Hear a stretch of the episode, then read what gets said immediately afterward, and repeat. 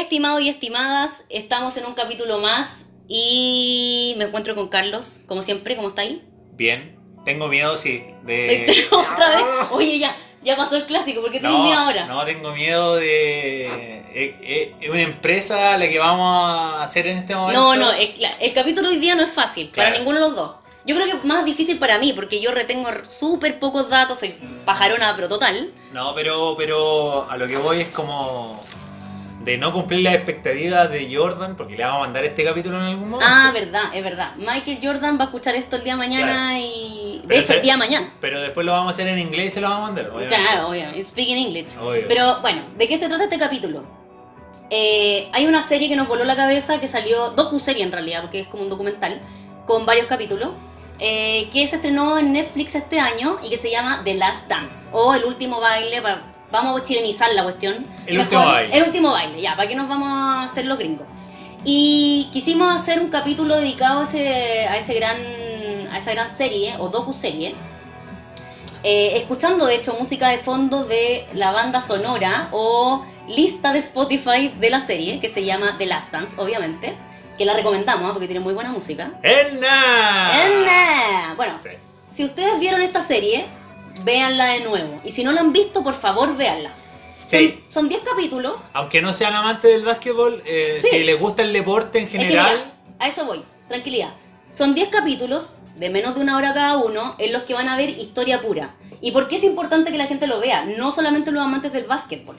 Eh, porque es un hito deportivo e histórico, cultural y de todas las maneras que se pueda ver en realidad. es que estamos hablando de un documental que apunta a la figura de uno de los deportistas más importantes de la historia. Y es una historia súper corta, si podéis poner Mohamed Ali, Michael Jordan, eh, Federer, Claro. Tiger Woods, Los que están haciendo historia. Y claro, eh, Schumacher, ¿quién más? Sí. No se me ocurre más, Pelé, Maradona. Pelé Maradona en el fútbol. y sería, y Sí. ahí se acaba la lista. Y Messi que está haciendo Claro. también su historia. Se, se nos puede arrancar alguien más, pero es una lista súper corta. Acotada, Sí, deportistas que van más allá del el deporte, básicamente. Claro, aparte de eso, o sea, claro, más allá del deporte porque todos lo conocieron. Claro. Michael Jordan, yo me acuerdo que en ese tiempo, eh, eh, en ese tiempo, en años 90 y algo, yo era una peque, pero me acuerdo de que mis amigos, mis primos, mi hermano, que son mayores, que yo, eh, tenían el jockey de los Bulls, el polerón de los Bulls. Michael Jordan llegó acá incluso. Yo, yo mi, mi primera billetera fue de los Chicago Bulls. Bueno, llegaba acá y nosotros yo creo que ni siquiera veíamos la NBA, pero no teníamos ni cómo verla.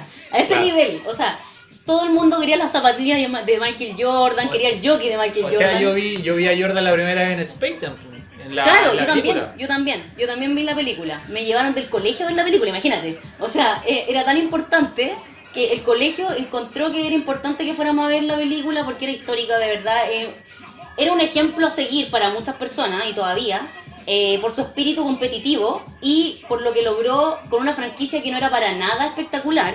De hecho, la serie parte de alguna manera contándonos qué- en qué onda estaba Chicago antes de que llegara Michael. O sea, antes que llegara Michael Jordan, Chicago Bulls era una franquicia perdedora, eh, era la última franquicia de la ciudad, porque los gringos tienen esta facilidad para armar equipo en- Y deportes y varios. deportes en las ciudades. Claro, Entonces, Chicago Bulls era el equipo de básquetbol de la ciudad, pero No a básicamente no, lo, no prendía a nadie. De hecho, se veían galerías vacías, na- no estuvo, llenaban no. el estadio, no, no A- prendían nada. hasta que llega Michael Jordan, básicamente, que revive esta franquicia. En el draft del 84 específico- específicamente, eh, Michael, o sea, Michael Jordan sí, es elegido por Chicago Bulls. Tercero. Desde Carolina del Norte venía, o de North Carolina, pero vamos a dejarlo en Carolina del Norte porque estamos chilenses hoy día. Obvio, obvio. en el último baile. Ah, bueno, todo esto, no comenté. El último baile se llama así porque en el fondo esta serie parte desde eh, la premisa de la última temporada que tuvo este equipo con Michael Jordan y obviamente contándonos la historia del resto del equipo porque Michael no ganó solo eh, los títulos que ganó. Eh, The Last Dance es el nombre que eh, Phil Jackson le pone, el DT, le pone a la última temporada que iban a tener con los Chicago Bulls Pero la serie retrocede y avanza en el tiempo sucesivamente para contarnos finalmente la historia completa Sí. de cómo se gesta este equipo y cómo termina este equipo. De hecho, esos saltos temporales que da la serie se agradecen. O sea, ya- a mí me, me- es, me- creo que es una de las partes buenas que tiene. Queda bien hecha igual y tampoco se resulta enredada, tampoco es No, dar. no. Tampoco es dar con, lo- con los viajes en el tiempo, no. Ah, no, no, no. no, nada Pero- que tengamos que hacer un- un- una libretita y Claro, anotar. pero estos saltos están súper bien hechos porque se van agarrando de cosas que van pasando en el presente de ellos. Por ejemplo, el año Claro. 98. Claro, de ahí eh, parte. Claro, diciendo, esto es una franquicia exitosa, pero el 84 no lo era. ¿Cómo Vamos éramos? al año 84. Claro, y va retrocediendo, y te va explicando cada momento. Claro. Exacto. Entonces, partimos desde el 84. Michael Jordan eh, es elegido a los 21 años para formar parte de los Chicago Bulls. Y antes vimos también en algún momento que eh, en la secundaria tuvo que esforzarse bastante para ser basquetbolista y ser considerado en el equipo. Que la mamá también de Michael Jordan sale contando que él llegó llorando un día desolado porque no lo habían aceptado y tuvo que entrenar todo un verano para poder ser aceptado finalmente. Eh, siendo un joven eh, competitivo siempre, porque tenía esta cuestión con los hermanos, también sale su vida familiar, de alguna manera que sus papás lo criaron bien eh, competitivo a todo y le inculcaron harto el deporte desde muy chico. Claro, pero para, para evitar que se estuviera metiendo en problemas. Claro, eran papás que trabajaban los dos, entonces, oye, para que... O sea, ¿Qué o sea- hacen ellos mientras no estamos? O sea, Jordan viene igual de una familia típica afroamericana básica. No es como. No, no quiero caer en el estereotipo, pero. eh, si tú te das como la realidad del afroamericano o de la gente que juega básquetbol en la NBA, generalmente son eh, realidades súper complicadas para eh, los jugadores o, o su infancia pasaron muchas privaciones. De hecho, si tú te vas a Scotty o a Dennis Rodman No. cuando van contando su historia, Vamos a hablar de eso. pero, pero para, para hacer como el paralelo, así Sí. como Jordan igual venía como una situación, no quiero decir privilegiada, pero sí, Sí, distinta. estaba sobre la mesa. Sí, Ah, absolutamente. de hecho, mira, entremos de lleno con Scottie Pippen, que es el número 2 en este equipo, finalmente, porque no hay Scottie sin Jordan y no hay Jordan sin Pippen tampoco. Pero, pero, pero cerremos la parte que lo eligen. Ah, ya, ok. Sí, ¿Qué quería acotar? No, no, simplemente que Jordan la rompió en North Carolina. Ah, no, pero. Carolina del Carolina Norte. del Norte. Carolina del Norte, no, Sí. ¿para qué? ¿Para qué? Ganó su campeonato universitario básicamente con un tiro a, a último segundo. Y obviamente ahí ya empezó a cimentar su leyenda, a dar esa confianza, a conocer a- como a Michael Jordan. Sí, y fue el novato del año cuando lo eligieron. Claro. Fue elegido el novato del año. Y eh, bueno, el 84 lo eligen los Bulls. Eh, Rocket tenía la primera selección de ese draft y eligió a Hakim, al Aguayon, que también le rindió obviamente y no puedes decir, oye, qué mala selección. No, No. fue un crack. Y le dio dos títulos a los Rockets. Y luego eh, le tocó a Portland y eligió a Sam Bowie, creo que se llama. Y eh, bueno, siempre han molestado a Portland porque dejó pasar a Jordan, pero igual en ese tiempo se entendía porque ya tenía a Clyde Dressler. No, es que Entonces- aparte que quién iba a saber lo que iba a pasar tampoco. Sí, Sí. Con el diario del lunes estáis molestando Claro. al, al otro Pero, pero igual en ese momento tenía sentido. O sea, Claro. tam- tampoco Las es que- elecciones tuvieron sentido, Claro, obvio. tampoco que tú digas, oye, ¿cómo dejaron pasar a Jordan? Sí. Oye, a todo esto, Michael Jordan, lo dicen en la serie en algún momento, medía 1.98 y era como chiquitito pa- para la NBA en el fondo. Tampoco era como, oye, mira este gigante o esta persona que está como en el promedio. 1.98 era como bajito para la NBA. Claro. Sí. Entonces, se entiende que los otros lo hayan elegido antes, y hayan tenido otras elecciones antes de, de Michael Jordan. Y bueno, Jordan llega al equipo, los Bulls, en definitiva, un equipo bastante malo. De hecho, pasaron varios años para que por fin ganaran un título. Claro. Bueno, y Jordan em- llegó eh, básicamente a eh, poner esa franquicia, a, remecer la franquicia. Tenía un equipo bastante malo, los, los veteranos. O sea, él mismo Eran contaba re- ahí eran reventados. que eran rentados, Sí. que era como, no sé, era como el negro Piñera, pero gringo y Y, afroamericano. y- bueno, ahí y va. jugando, y jugando básquetbol. Claro. Pero hacían deporte por último. Claro. O sea, eran rentados, pero hacían deporte. claro. Ey, tomando. ey. Cocaína. No quería decir cocaína, lo dijo ella. No, pero sí, ahí, lo, ahí, lo, ahí lo dijeron. De cocaína, sí. Y Jordan, en definitiva, empieza a hacerse dueño del equipo. La eh, gente empieza a ir a verlo a él. empieza a ir a verlo a él. El Sí. novato sensación. Y bueno, lo eligen el rookie del año Sí. el 84, la temporada 84-85. Sí, el novato del año y em- la gente empieza a entusiasmarse con el equipo gracias a Michael Jordan. Eh, la ciudad se remesa, empieza a ir a ver a los Chicago Bulls y posteriormente eligen a Scottie Pippen. Sí. Bueno, en realidad lo eligen indirectamente porque en el draft de 1987 es elegido por Seattle, que tenía ya un acuerdo con eh, los Chicago Bulls para después transferirlo a, los, a Chicago. Así que por Seattle nunca pasó. No. Lo bueno para Michael Jordan es que fue su número 2 y que hicieron una muy buena dupla de aquí en adelante.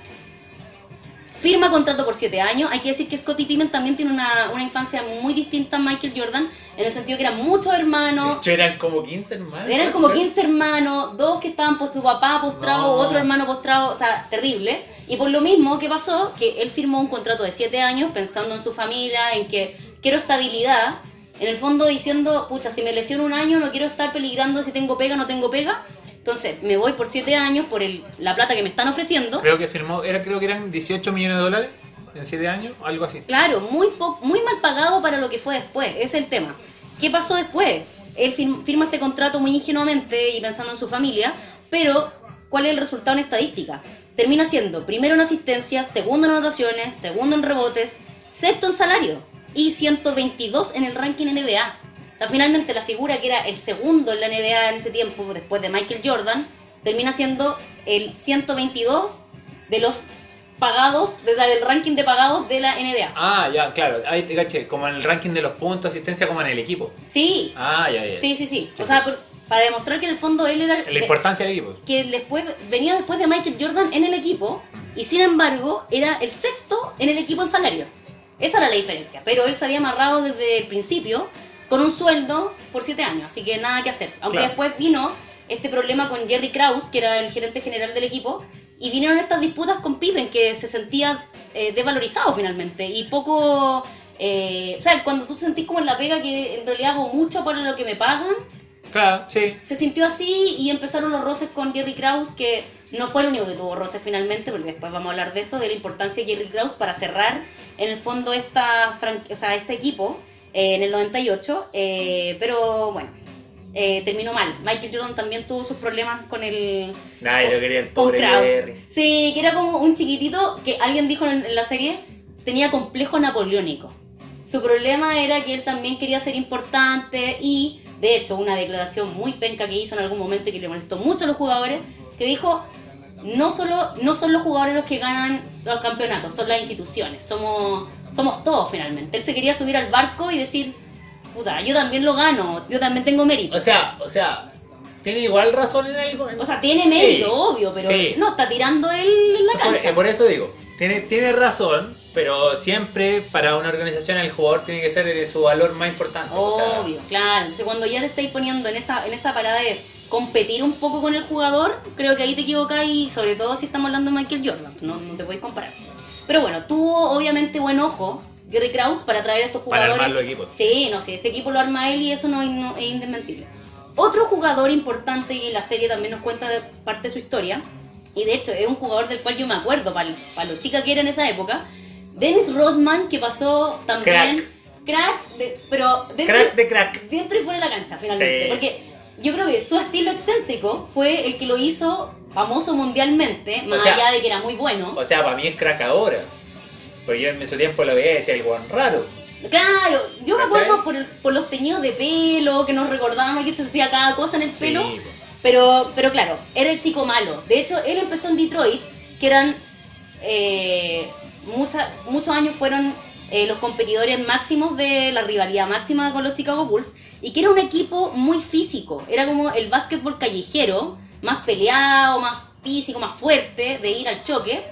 Eh, vemos en la serie mucha- muchos duelos que vivieron con los Chicago Bulls y a mí me llama mucho la atención que son partidos tan violentos que digo, ¿en qué momento cambió el básquetbol? Porque, ¿en qué- Bueno. ¿qué, pasó? ¿Qué Por, pasó? e- por eso cambió el básquetbol un poco. Eh, ah, ya, o sea, producto de eso empezaron a cobrar todo, porque No, antes no, parece que te no, sacabas sí, la mierda y sí, no te cobraban igual, nada. Igual en los 90 era también fuerte, pero eh, empezaron como también con la filosofía más de cuidar al jugador. O sea, los 80 y los 90 era... No quiero decir una carnicería, pero sí teníais que... Pero andaban cerca, andaban cerca. Tenéis que ser bien No, es que las imágenes que, yo, para... las imágenes que yo veo en la serie es como años luz de lo que veo hoy día. Es que, es que claro, yo creo. Tenéis que pensarlo así, po. Antes no se jugaba tanto triple como se juega ahora.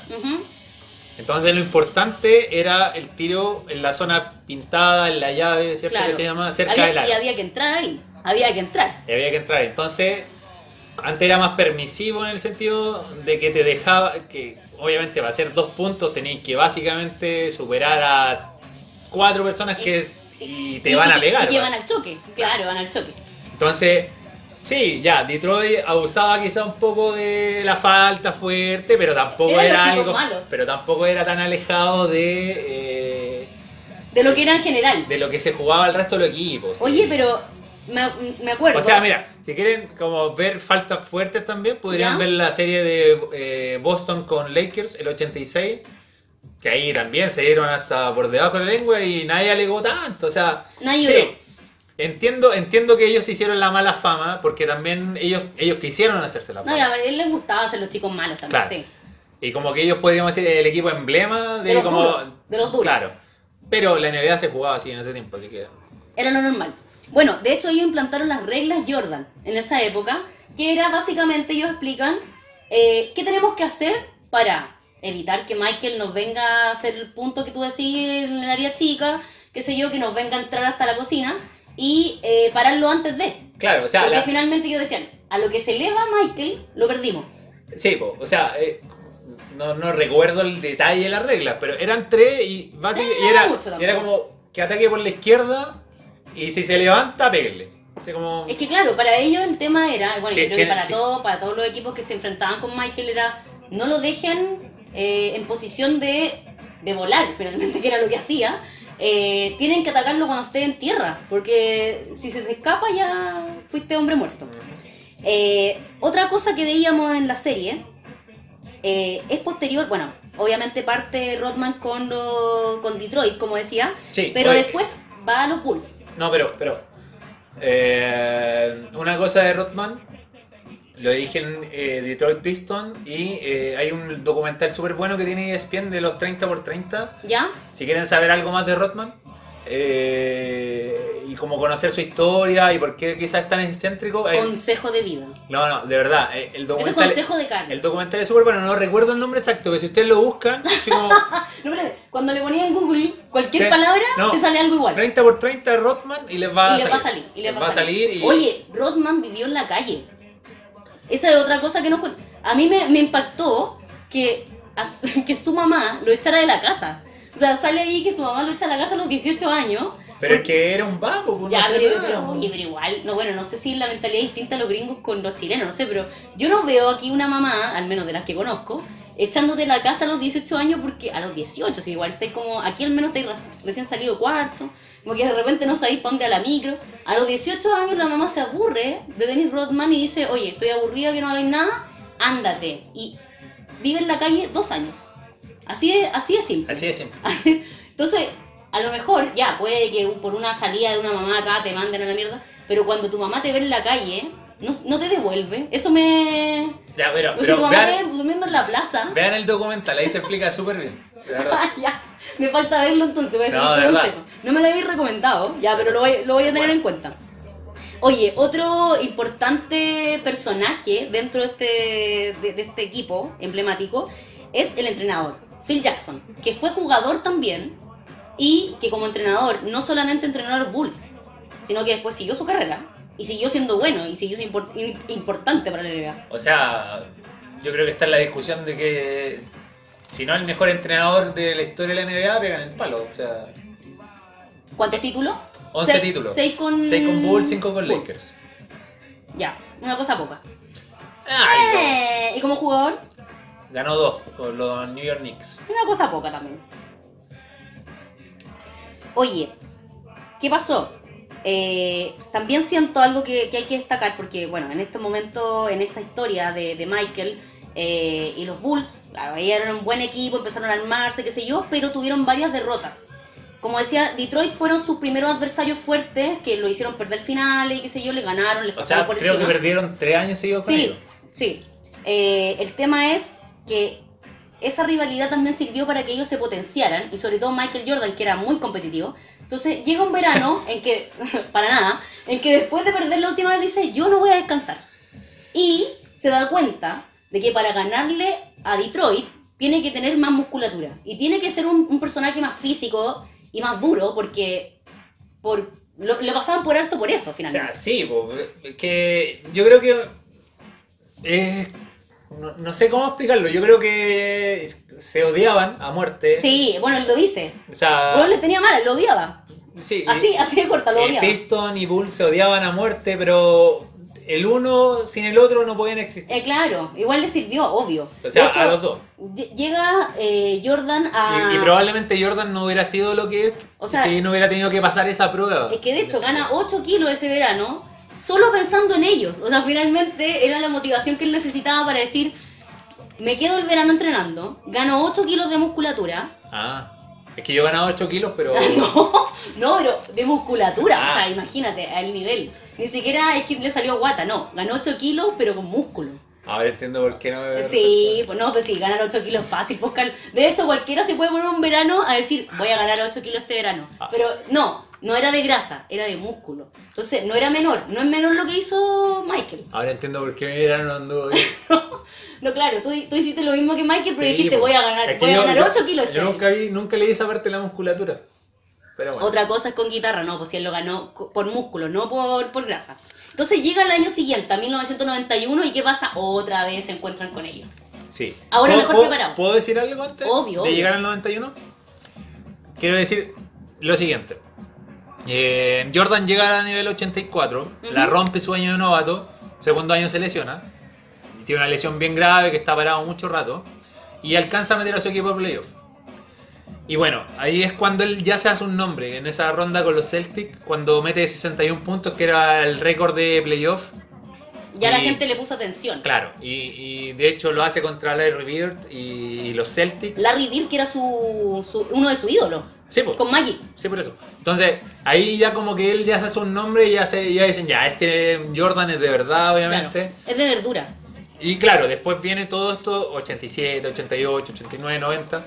Este camino al título que va a lograr el 91, pero en definitiva tenía o cargaba con ese estigma de es un, un crack eh, muy bueno, Sí. es probablemente el mejor jugador de la NBA, Sí, pero, pero no gana. pero no no, no gana el título principal. De Sí. hecho, ya había sido MVP, había sido el defensor del año, Había había, ganado el el- concurso de las clavadas. Eso, eso te iba a decir, el concurso de clavadas también. Entonces, tenía mucho eh, mérito individual. Pergamino para él. Claro. Pero eh, Le faltaba el le título. faltaba el título. Bueno, de hecho sale en la serie, que en el fondo él también se siente eh, vilipendiado de alguna manera, criticado, porque en el fondo di- dice, puta, ¿sabes qué? No he ganado nada. Claro. Finalmente no he ganado nada con mi equipo. Claro, y, y eso es también súper importante entenderlo porque, claro, todos dicen, hoy Jordan grande, eh, ganó seis títulos y todo el tema. Pero Jordan solo ganó cuando él logró entender que finalmente también tenía que depender de otras personas. Sí, bueno, y eso es lo que pasa en el 91 y por eso termina ganando, porque él finalmente entiende que también tiene que apoyarse y tiene que confiar en sus compañeros, Sí. que no las puede hacer todas solo. Claro, y bueno, y ahí también es parte del crecimiento que, que, que, que vas teniendo en definitiva como persona. Pero yo creo que a todos nos ha pasado que uno tiene cierta mentalidad y después Sí, va... y, te va- cue- y de repente a uno le cuesta delegar y se cabrona y sobre todo con la confianza que tenía él de decir, puta, soy el mejor del mundo, así que ¿para qué O voy, sea, a, ¿para qué voy a tirar la pelota? O ¿Pa' Lo, era probablemente, Sí, pero, po, pero a lo mejor, y a lo mejor él si hubiera seguido jugando, si a lo mejor ganaba algo. Claro. Pero a lo mejor hubiera ganado un título. Sí, pues. No, es que es ¿Cachai? distinto ganarlo en el... No, es que finalmente nadie puede ganarlo Claro, solo. Y ahí, y ahí yo, yo destaco la craqueza que tiene Phil Jackson de en decirle, oye, eh, weón, voy a decir weón, porque estamos acá en Chile, estamos Claro, traduciendo. no creo que le diga... nadie- no, no creo que le dijo No, pero... pero lo estamos traduciendo, traduciendo al chileno. para chileno, claro.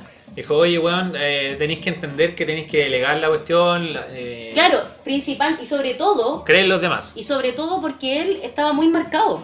Finalmente, y sobre todo en los momentos fin- finales y Sí, cúlmines, la doble marca. O sea, en el fondo, Fija él. obvio que va a estar más marcado que sus compañeros. Entonces, si tenemos la última jugada y son los últimos 10 segundos, no te vamos a pasar la pelota a ti, que tenéis dos marcas, mejor pásasela a un compañero, que no, nadie va a pensar que la va a tocar, porque en el fondo todos pensaban quién es, el- quién es el que va a encestar al final, Michael Jordan.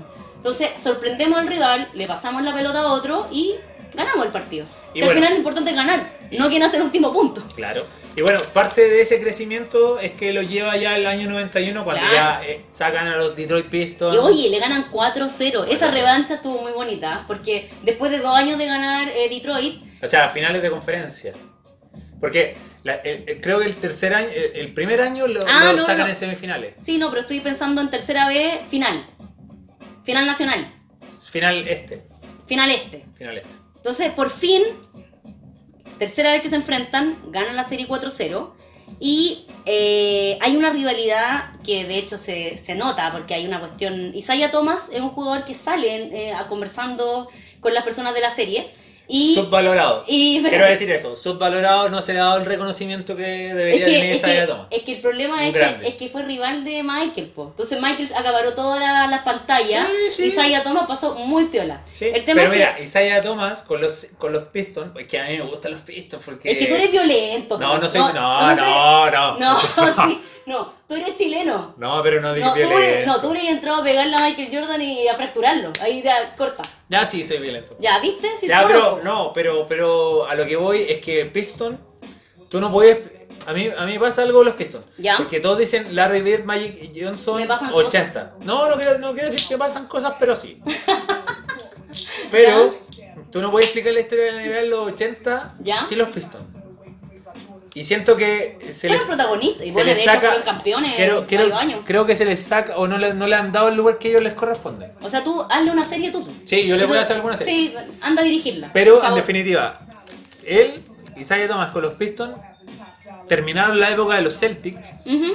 ¿cierto? Y también terminaron la época de los Lakers. Claro, o sea, ellos vienen a ser una franquicia que llega a romper con Claro. lo que venía, Entonces- con lo que venía ganando. Claro, entonces por eso es tan importante como que Chicago los pasara a ellos, porque era como, en definitiva, te sacamos, lo sacamos usted y nosotros somos la franquicia dominante. Claro. Pero Isaiah Thomas se nota hasta el día de hoy, porque esta serie fue grabada hace muy poco y Michael Jordan conversando en el día de hoy, todavía le tiene mucha mala a Isaiah Thomas. Se nota mucho que hay una cuestión ya personal con él, de tantas rivalidades que tuvieron en la cancha, o quizás más allá, no sé. Pero finalmente, entonces ganan por fin, le ganan por fin a los Pistons, eh, van a la final eh, con los Lakers de Magic, que era otro... O sea, de hecho, es tanta la rivalidad que los Pistons se van de la cancha sin, Ah, ¿verdad? sin Ese fue, el, nada. ese fue el episodio en que, en que se van antes, cuando todavía queda tiempo, se van antes, cuando ya pierden 4-0, humillados completamente y sin saludar.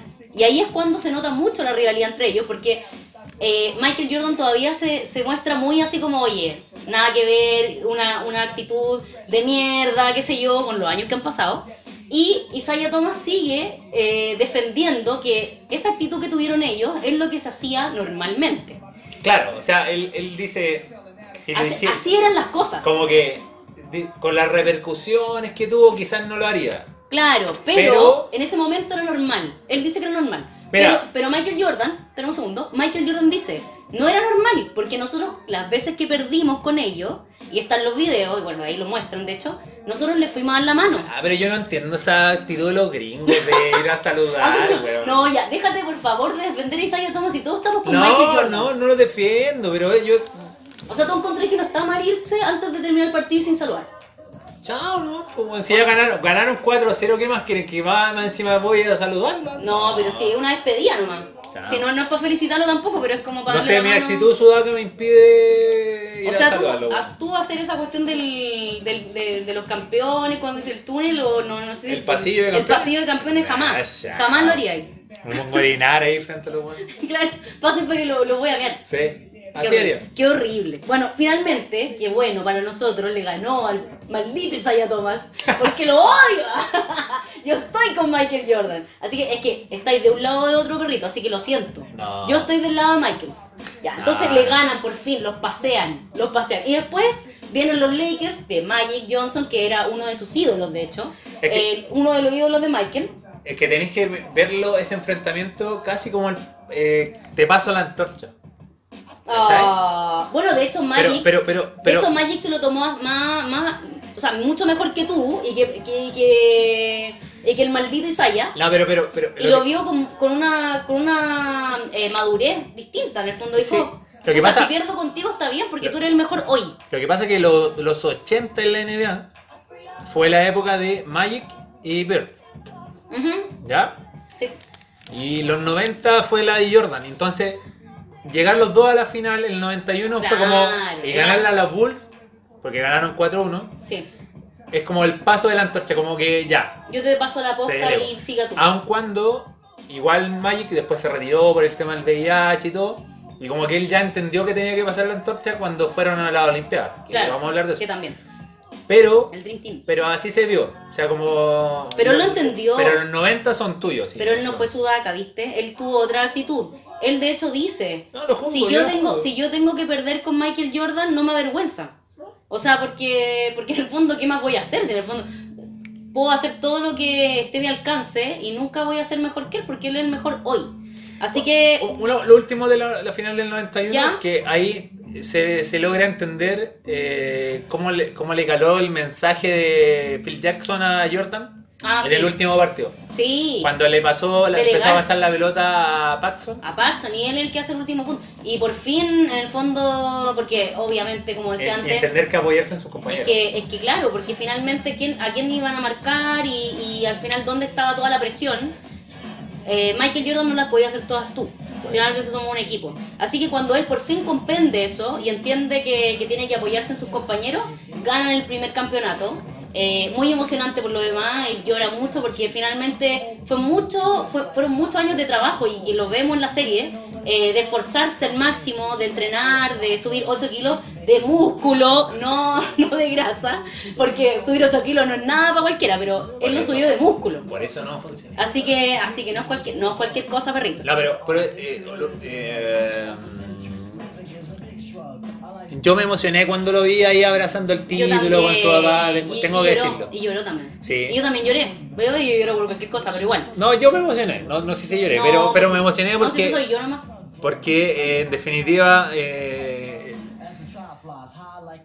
uno trata de entender o de ponerse en el lugar de ellos, de Sí. los deportistas profesionales o de alguien que se esfuerza toda su vida para llegar a un punto. Sí, obvio.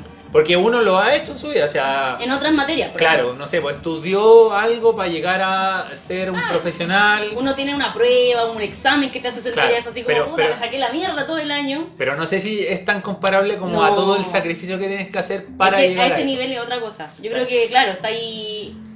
Nuestros niveles no son tan profesionales ni tan.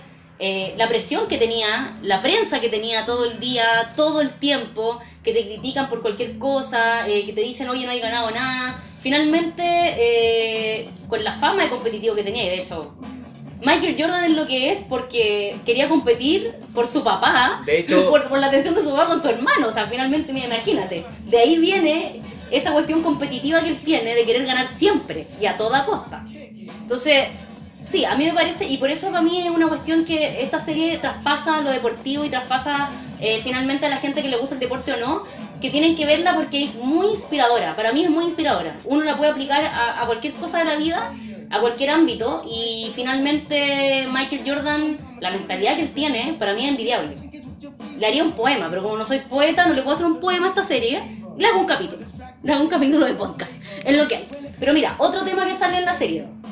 Pasando ya al primer título que tienen por fin. La importancia del Dream Team que tuvo, que gana la Olimpiada. Pero, pero digamos que ese año también ganó el título, el 92. Mm. Debo- después voy para allá. Después voy para allá. Ah, vamos a... No sé, este es mi orden, perrito. Este Ah, es mi ya. orden, ¿no? Si no, no me vengáis a cuestionar la cuestión. No. Ya, Esto. Mira, ¿por qué quiero? Porque hay Kawin de por medio a cabo. Quiero sacar el Dream Team porque Isaiah Thomas es Pero, pero, si excluido. decimos, pero si decimos que el 92 le ganaron a Portland 4-2. Ah, bueno, sea lo mismo. Eso está en Google, no estamos spoileando a nadie. No, por eso. A lo que voy es que aquí, tengo aquí, para que no se me olvide anotado, porque transparentar, tengo que anotar las cosas porque se me olvidan. Eh, el Dream Team, que era un equipazo, exclu- Equipazo. excluye a Isaiah Thomas, que para ti es un jugadorazo. Entonces, que en la serie- Jordan igual, es que- lo dice. Es que, espérate, por eso, de alguna manera la serie trata de explicar por qué no lo llaman a jugar esa Olimpiada. Le echan la culpa a Michael Jordan de que él habría exigido que no vaya Isaiah para que él vaya, en el fondo. Y si tú me decís, pucha, voy si no va Isaiah, obviamente ya no van a decir, bueno, Michael Jordan. Pero Michael Jordan se defiende y dice, no, Mira, yo no era el único, yo no era el único que tenía problemas con Isaiah Thomas. sí, pero mira, te lo voy a decir así. ¿Ya? ¿Qué piensas tú? Yo creo, sinceramente, que lo vetó Jordan. Oye, Jordan te va a escuchar. Acuérdate que va a Sí. escuchar este programa. Y el bueno es tan competitivo que va a hacer un podcast mejor que el nosotros. Pero, ¿Ya? pero yo, yo creo que Jordan lo vetó. ¿Por qué? Magic venía recién volviendo por su tema del VIH. ¿Ya? Bert ya estaba casi retirado. Sí. Pippen tenía una personalidad que si tú le decías Isaiah Thomas, el one igual iba. Sí, se dan. sí. ¿Cachai? Yo creo que el único que le hacía de verdad le hacía ruido que. Berrinche. No, y aparte es competitivo a morir. Por eso digo, sí. yo creo que, al, un- picota, el yo más creo que al picota. único que le hacía ruido era a Jordan. Y aparte, Jordan ya había ganado una medalla de oro. Sí, Porque- había ido ya. Porque eh, hay que dejar en claro que eh, Estados Unidos mandaba a la Olimpiada a los equipos universitarios que teníamos. Sí, y ahí fue, la primera vez. Claro. Y Jordan ya había ganado su medalla el 84 en Atlanta, creo. Mm. Eh, entonces, bueno, el Dream Team obviamente surge porque Estados Unidos había perdido las Olimpiadas anteriores. Y eh, bueno, no querían volver a perder. Dice, vamos a mandar lo mejor. Claro. Y eh, la Olimpiada del coach y la FIBA tratan de, eh, como en definitiva, modificar la regla, obviamente, para que vengan profesionales, porque antes no se podía. Ya. Eh, y ahí sale el Dream Team. Eh, en definitiva, y obviamente tenían que traer a Jordan. Si Jordan era el Sí, jugador, Era la estrella. era el jugador más importante del mundo, el mejor, el que tenía más publicidad. Lo conocíamos todos ya a esa altura. Y obviamente tenéis que, si él decía, oye, no quiero Isaiah Thomas, no, no, no, pues no lo O vamos a llevar. o sea, lo que él dice en la docuserie tú no le creí. Porque él dice que él nunca lo dijo. No es que no lo crea, pero tan- era- se tenían tanta mala y era una, una- algo tan notorio y tan Ah, conocido. probablemente ni siquiera lo tuvo que decir. O sea, en el fondo, se entendió para todos Mira, que si llamamos a Jordan no podemos llamar a Isaiah Mira, yo lo quiero poner así. Si voy a un carrete de un amigo, Claro, sí, es verdad. ¿cierto? Y mi amigo sabe que me cae mal esa persona Claro, él va a elegir. y él va a elegir. Sí, pues, si te quiere a ti, no va a invitar al otro. Ah, claro. Bueno, entonces probablemente Michael Jordan no mintió entonces. No. No, es que él lo porque él dice, nunca lo dije, nunca puse Es que, eso por como eso, condición. es que por eso digo, yo no he dicho, yo no he dicho que Jordan lo haya vetado. Ah, pero claro. Indirectamente lo vetó. Con la mala que tenía, indirectamente obviamente lo eligieron a él o sea, y no hay más explicación. que por eso digo, si tú me decís los mejores jugadores del año 92, Isaiah Thomas debería estar ahí. Claro. Tenía más mérito, Él- es que es la única explicación. Tenía- La única explicación es que le- Michael Jordan le tenía mala. tenía más mérito, por ejemplo, que Stockton. Y Stockton siendo un crack, pero pero bueno, así fue también, sí, también Sí, pues él también, eh, a mí me da un poquito penita en esa parte, porque él como que también se sintió mal porque no lo habían llamado, obviamente. Sentía, Es que, que ya- tenía, que- sentía que tenía los méritos. Es que ya después, él después del 95, 96 se retiró. Cuando antes de la otra Olimpiada Claro, del entonces 96. era la última oportunidad. Sí. Oye, otra cosa que trata la serie eh, es los problemas de Michael porque llega un momento en que ya, o sea, soy el mejor del mundo, todo el mundo me conoce, era una época que no había redes sociales, ni internet, ni nada como lo hay hoy día, entonces llegó hasta Chile la cuestión, o sea, hasta, no, estamos bien. Eh, y el tema es que llega un momento en que... ya, pero ¿por qué me interrumpí? Dale, dale, dale, dale. No, ya, voy a transparentar No, este no, no, no, no. No, voy a transparentar No, este porque ya me dale. interrumpiste. O sea, Carlos me hace como una... Me, hace unas señales de estamos bien en el tiempo y yo le... Oye, sí, a cada rato estoy viendo, así que tranquilidad. Tranquilidad, lo estoy viendo. Sí, es que, es que tenemos, tenemos miedo de que esta weá dure tres horas, pero no, no, sí, vamos a agotarnos, ya. Entonces vamos. Eh, el problema de Michael Jordan en un punto fue demasiado acoso periodístico, eh, el tipo no era perfecto, empezaron a, O sea, es que- a tratar de que lo fuera. Es que te lo vendían como perfecto. Claro, el problema era De- ese. de hecho- y no era perfecto porque es un ser humano. De hecho, como el comercial de Gator era como sé como Mike. O sea, como básicamente Bueno, bueno, de hecho, un gol perfecto. De hecho, como que sé Mike y, y sé como un ejemplo para el mundo, pero Michael Jordan, así como cualquier ser humano, no era perfecto, obviamente. Eh, y empezaron a escarbarle con estos problemas que tenía, problemas entre comillas, que él decía que no eran problemas. Bueno para las apuestas porque él es competitivo para todo. Entonces, Michael Jordan, y lo vemos ahí, o sea, hasta para jugar las cartas, eh, apostaba para jugar golf, que era otra, otro deporte que practicaba, apostaba, y vamos apostando, y empezaron también la prensa, que en el fondo lo vivimos acá también en Chile. Llega un momento en que la prensa te hace mucha publicidad, te sube, te levanta, qué sé yo, pero llega un momento que te quiere bajar. O sea, como que se aburre ya que sea tan perfecto todo. Claro. Bueno, y también sale el libro de las reglas de Jordan que va diciendo que trata mal a los compañeros. Claro, está ese tema. Oye, Michael Jordan es como un tirano. Claro.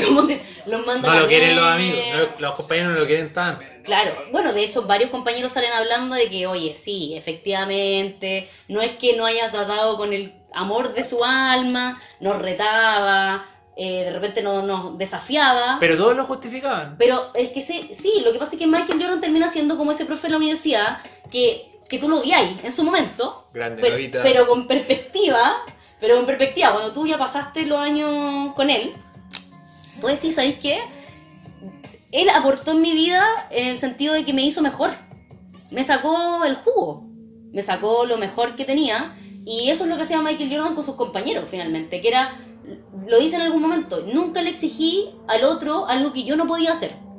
Finalmente lo que yo quería era que ellos estuvieran a un nivel que fuera como el mío nomás. Claro. Bueno, y en ese No contexto. más. Como que un, pequeño nivel, pero no más. Y en ese contexto es que llegamos al año 93. Obviamente, Dream Team la rompe, gana la medalla de oro. Bueno, le hace la vida imposible a Cuco. Di oro. Oh, esa parte es muy buena. Y de puro picota. Sí. Solamente porque el croata eh, había sido sondeado por Jerry Krause y... O sea, eh, lo eligieron. Claro, lo eligieron, pero no había venido por el tema de las guerras, qué sé yo. Y no vino, no vino, como si estuvieran. Yo, yo estoy en Estados Unidos en este momento, ¿ah? Bueno, podría ser. Está en no, Chicago. Ustedes no saben dónde estoy. Ya, supongamos que estoy en Chicago. Entonces, Kukoc no vino ese año y ellos estaban picados también porque Pippen, como tenía un contrato Baratelli, lo que había firmado en su momento, eh, sentí- se sentía como pasado a llevar en el fondo. Como en, en vez de pagarme más a mí, están viendo jugadores de afuera para traerlo. Entonces todos salieron con Pippen y con Michael Jordan, que es el picota y el líder. Entonces dijeron, a Kukoc lo vamos a hacer pebre y no lo vamos a dejar hacer ningún punto. entre Pippen y Michael. Y así fue, y así fue. Lo hicieron pebre. Pero después vamos a ver que se integra a los Chicago Bulls y era un compañero como Sí, cualquier. no. De hecho, ellos dicen, no era personal. No era personal, si era un tema. Nos picamos, pu, nos No, picamos. pero me da risa porque él cuando cuenta eso dice como yo no sabía qué pasaba, así como ¿por qué me tan Weón, ¿por qué, ¿por qué me hacían esto? claro? Como que todos esperaban mucho del croata y llegaba el partido y como que con Cueva anotaba 8 puntos y en el fondo era como, ¿por qué? Pero porque lo tenían remarcado, lo- no lo dejaban hacer nada, nada, nada. nada. Bueno, ganan la medalla de oro Sí, y entramos al contexto del año 93 con el problema de la apuesta, con el Mm. tema del libro y llegan a la final. Final que ganan ante Phoenix Suns, sí, ¿cierto? Eh, que Oye, ahí enfrentó un MVP y esa fue su motivación. es que él Jordan buscaba Inventa- motivación inventaba, inventaba rivalidades. Entonces decía, bueno, ¿con y qué de, y de hecho con Chuck, con. Charles Barkley eh, eran muy buenos amigos. Sí, no, no, con él no se tenía mala como con Isaiah. No. No, porque No, de hecho ellos eran muy buenos amigos y de hecho eran, eran como que ahora no hablan, ahora en el presente, Ya. en el 2020, pero porque Barclay ahora es analista de televisión, ¿ya? Ah, sí, yo lo he visto, sí. Y En entonces, claro, entonces él hizo unos comentarios como de Jordan en su rol de propietario y que Jordan se enojó y dejaron de hablar. Ah, ya, ya. Oye, Pero- siempre picota, nunca en picota. Pero, pero ellos eran muy buenos amigos, No, es que se nota. Lo que pasa es que a lo largo de la serie uno ve que Michael Jordan tuvo varias rivalidades, pero nunca pasó más allá, salvo con Isaiah Thomas. Claro. Con él se notó mucho que la cuestión pasó de la cancha, pero con el resto fue como durante la cancha. Él necesitaba una razón por la cual venir a hacer, hacerte pebre de alguna manera, y en ese tiempo el MVP era Barkley. Claro. Entonces, como se enfrentaba con él, él- la motivación de Jordan era el MVP. Ah, y no me lo dieron a mí este año, yo les voy a demostrar que soy mejor que él. Ajá. Y bueno, ganaron obviamente el campeonato en ese momento 4-2. El último, el sexto partido de esa serie es recomendable para verlo, porque es muy bueno. ¿Estaba en YouTube? Sí, está en YouTube. Y de hecho, uh, un partido anterior que deberían ver, como de Jordan, el de los 61 puntos contra Boston, que lo nombramos. Y eh, el partido contra los Cavaliers, el 89, cuando hace de shot. Veanlo. Están en YouTube todos esos partidos. Aprovechemos la, Aprovechen la la tecnología. tecnología, por favor. Antes no existía esto. Por favor, vean esos partidos. Ahora que estamos en pandemia hay tiempo. No quiero decirles cómo terminan, pues, obviamente, el de No. Celtic y el de Cavaliers, pero véanlo. Y eh, No obviamente. spoilemos, no spoilemos. Y el, de- el sexto partido con, lo- con Phoenix Sun también. Ese, ese partido es para verlo. Darse el tiempo y verlo. Ya, genial. Tenemos panorama entonces. Posteriormente, ah, ¿me querías decir algo? No, no, que obviamente ahí ganan su tercer título. Y bueno, ya entramos en el periodo en que Jordan se... Se retira. Sí. Bueno, viene la, la muerte de su papá primero, que es algo que a él le afectó mucho porque vemos en la serie que su papá era su mejor amigo finalmente. Con quién iba a apostar a Las Vegas cuando iba, con quién se iba de parranda, era con su papá, con quién celebraba, quién estaba ahí en la primera fila viéndolo. Esa buena no puedo entenderlo. Bueno, pero era diferente, po. ¿Qué Bueno, habrá gente, existe gente así. Sí, no sé, está No bien. sé. No lo juzgo, yo estoy diciendo que no puedo entender. Sí, es raro, ¿no? Sí, es raro que un papá sea como tan buen amigo tuyo, pero que bien por él. O sea, lo encuentro genial. El problema, el problema de eso, es que generalmente el papá se va antes que uno. Yo con mi papá me volví más amigo en la pandemia ahora. Pero eso es para otro capítulo. No, Lo- no, lo vamos a hablar de eso después. Sí. Pero, ¿sabes qué? Eso igual es heavy porque, obvio, los amigos uno espera que se mueran como más o menos en la misma edad, pero si tenéis de mejor amigo tu papá, es como un poco obvio que vaya a perder a tu mejor amigo en algún momento. Claro, igual esto fue algo... Eh, aparte que fue como de la nada, porque, bueno, lo vemos en la serie que eh, de repente desaparece, desaparece dos semanas, algo así, no saben nada de él, todo el mundo como, ¿qué onda? ¿Dónde está? Muy raro que no llame, y después aparece muerto. Claro. Entonces, no fue ni siquiera por una enfermedad que tú digas, "Ay, como estoy más o menos preparado. Para él fue un golpe muy duro y, y termina siendo eh, lo que a él, bueno, aparte yo creo que también de lo cansado que estaba, Es con que el año, es acoso. que, sí, que ese, ese año 93 juntaron muchas cosas. Fue fuerte para él. Se contaron muchas cosas. Finalmente la muerte, venía un poco cansado, choreado, estaba muy lleno de, de, de presiones, de prensa eh, encima de él. Y finalmente termina entonces diciendo, ¿sabes qué? Me voy a retirar. Eh, tiene 30 años ya en, en esa época y, y bueno, quizás no era tan raro, no sé si era raro o no, retirarse a los 30 años. Es que, antes, como en la edad. es que antes era distinto. po. Antes, antes los jugadores igual eh, no tenían la tecnología y tampoco se cuidaban. Yo creo que no, no es que no se cuidaran, pero ¿Mm? probablemente no le dedicaban tanto cuidado a su físico como lo hacen los atletas ahora. Claro. Eh, entonces que alguien se retirara a los 30 años era raro, porque obviamente Jordan, mejor jugador del mundo. Claro, podía dar más en el fondo. podía Entonces, dar como más. que, ¿para qué se retira? Claro, y de hecho él cuando se retira tampoco es como que dice me retiro definitivo y nunca más vuelvo, como que dice quizá a lo mejor vuelvo algún Deja la, momento. pu- deja la puerta junta. Claro. Bueno, y de hecho tan junta que volvió. Pero por mientras jugó béisbol, que era uno de sus sueños de infancia. De hecho, también uno de los sueños de su papá.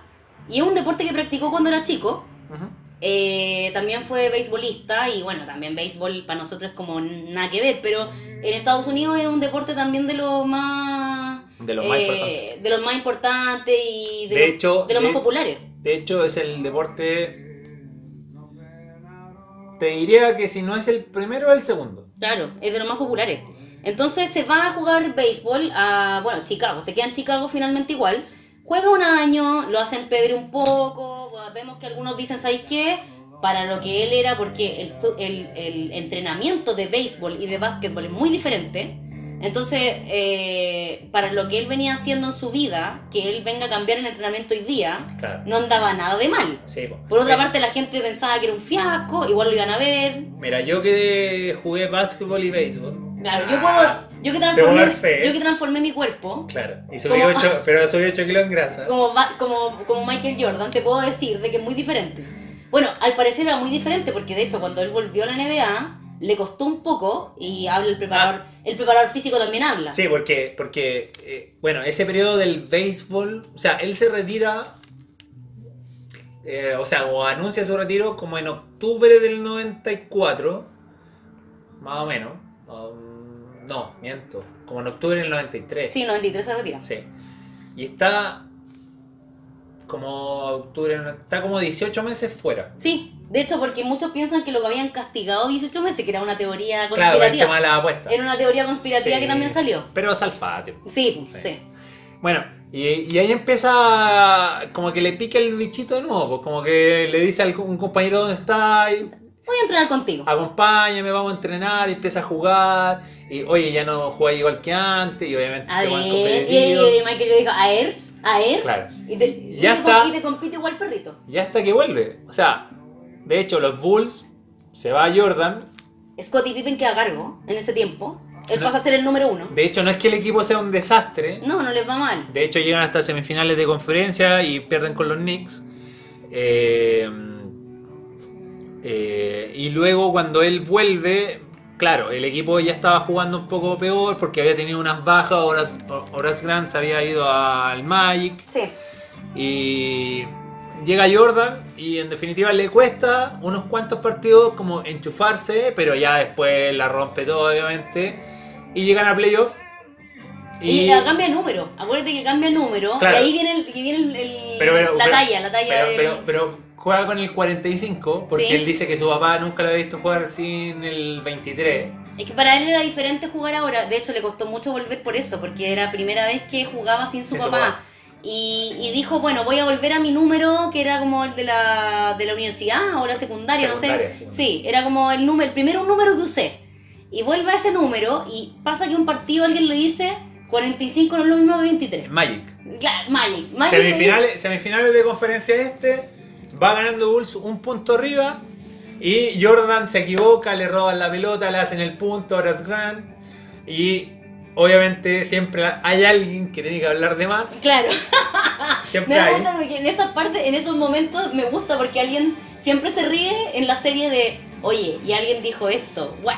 O sea, lo que, Lo se, que viene, pasa- lo que se viene después es obvio. Lo que pasa es, que era tan competitivo que necesitaba la chispa de Es que, que no le, podía, no le podía decir nada porque prendía con agua. po. Sí, Entonces, en el fondo, va. O sea, eh, si ustedes ven la serie van a encontrar tantos ejemplos que van a decir, este tipo está piteado. ¿Qué le pasa? pero piteado va bien, piteado va bien. o sea, usan su motivación para el bien. Sí, pues va bien, pues sí. Lo- o sea, al final siempre se desquitó en cancha. Sí. Nunca fue como, oye, me, me piqué y le voy a pegar. No, en el fondo me piqué y lo voy a hacer mierda en la Es cancha. que era solamente competitivo como deporte. po. Como el deporte, claro, como deporte. Pero claro, le dicen, no es lo mismo que 23. Y ahí quedó la cagada. Claro. Le dice, bueno, vuelve el 23, de hecho. Y de hecho. Y eh, vuelve el 23. y de hecho vuelve el 23 y ganan ese partido, empatan la serie a 1. Pero luego terminan perdiendo. Porque ya eh, obviamente el físico no le da. Porque recién había vuelto. De hecho volvió Es que volvió como al final de una eh, temporada. Claro, volvió como en marzo de la temporada del 95, entonces Sí. volvió muy encima de los playoffs, no Sí. tuvo tiempo para recuperar, ni Nada, para hacer nada, el, el acondicionamiento físico. El entrenamiento que tenía que hacer ahora para básquetbol, adecuarse de nuevo el, el cuerpo, finalmente. Pero el hecho de perder con el Magic y perder con Horace Grant Fue y, lo que le que, impulsó. y que cuando ellos ganaron, porque el Magic era un muy buen equipo en el 94. Yo creo que el 90 es muy buen equipo. El Magic era muy buen equipo. Y era muy joven. ¿Ya? Entonces cuando ganaron y subieron a Horace Grant como en su hombro, así como y él había sido jugador de los Bulls, como Sí, que Jordan lo tomó personal, así me están irrespetando a la ciudad. ah, o que todo, sea, todo lo tomaban así. No, esto no puede ser. no, Esto se va a descontrolar. irrespetando existe. Sí, po. Sí, no, sí, no. No, le dije. Dije respetar. Sí, po. No, pero está bien. Sí. Bueno, lo sintió como una afrenta, en definitiva. Claro. Dijo, esto, esto es una humillación que me está Y se fue a trabajar al otro día, obviamente. No, de hecho, ahí sale. Trabaja todo, la, todo el verano mientras graba Space Jam, que es la película que vimos nosotros cuando éramos chicos, qué sé yo, que también dio la vuelta al mundo, que eh, entre paréntesis viene la de LeBron James, o sea, así de bacán el LeBron James, que va a hacer un Space Jam. Eh, bueno, graba Space Jam y por mientras dice, oye, necesito un lugar para entrenar. Entonces le transforman un lugar ahí donde estaban grabando en un gimnasio con todo lo que él requería y empieza a llamar a, a figuras de- del momento a jugar partidos. Claro. Entonces era como una moda, era una moda ir a jugar con, Y, y con Ray, Michael. y Ray Miller lo define muy bien. Es un vampiro. ¿En qué momento descansaba? Claro, porque grababa, jugaba, entrenaba y a qué hora dormía Sí. finalmente. Sé que dormía, no sé, pero lo logró. Y bueno, de ahí viene la temporada 96, que es la mejor temporada de los Bulls, estadísticamente, en definitiva, en partido Sí, ganado, de partido hecho ahí de, de hecho viene la discusión de si es el, es el mejor equipo de todos los tiempos de la NBA. Se pone, se pone sobre la mesa O como sea, a o sea, competir. por resultados, ya no. Porque Golden State eh, los, pasó. Me caen mal ellos porque le ganaron a LeBron James. Solo eso quería decir. ¿ok? No, pero la temporada... ese fue mi aporte basquetbolístico. No, pero la temporada porque ellos salieron... Porque el... ah, espérate. Malditos Warriors. Bulls, esa temporada terminó 72-10 y Golden State terminó 73-9. El hombre estadístico. Pero El LeBron, hombre le, estadístico. pero LeBron le ganó las finales. Oye, no está leyendo. Esto me lo está sacando su cabeza. Pero LeBron le ganó, Impresionante. pero LeBron le ganó las finales. Pues. Entonces, ¿podéis decir que el mejor equipo? Te paseo, Lebron. No, es que, es que eso voy. Es una discusión interesante igual. Sí. Podría ser por otro capítulo. Claro. Pero- ¿Qué vale más finalmente? Es que por eso, ¿Estadística de partido o quién si ganó la decís, final? si tú decís temporada regular, ¿qué mejor equipo es? Golden State. Ganó más, ganó más partidos que de Chicago. Claro. ¿Quién ganó, la, ¿Quién ganó el campeonato? Ah, entonces no, po. Es que si no, es que si no ganaste campeonato no sirve nada, po. Por eso te digo. No, Es una no. temporada para discutir. No, no, para mí, entonces mejor equipo el Bulls. Porque Bueno, ganaron. Sí, y le ganaron a. Pero al eh, final, oye, al Orlando Magic que no, no era fácil. y le ganaron a Super, Seattle- Super Seattle Sonic. Y le ganaron 4-0. Sí, pues después van a la final. No, no. No, por Orlando sí, pues. Ah, sí, Sí, pues Orlando. a Orlando le ganaron 4-0. Y después vienen Sonics. Sí. Y, y ahí viene otro altercado en que Michael dice, me piqué. Porque el DT de los Sonics no lo saluda en un restaurante. Entonces dice, ah, no, esto es una humillación del porte un buque. Yo mañana voy y lo hago peor. Y así fue. Y ganó otra final. Y su ganó- cuarto campeonato. 4-2.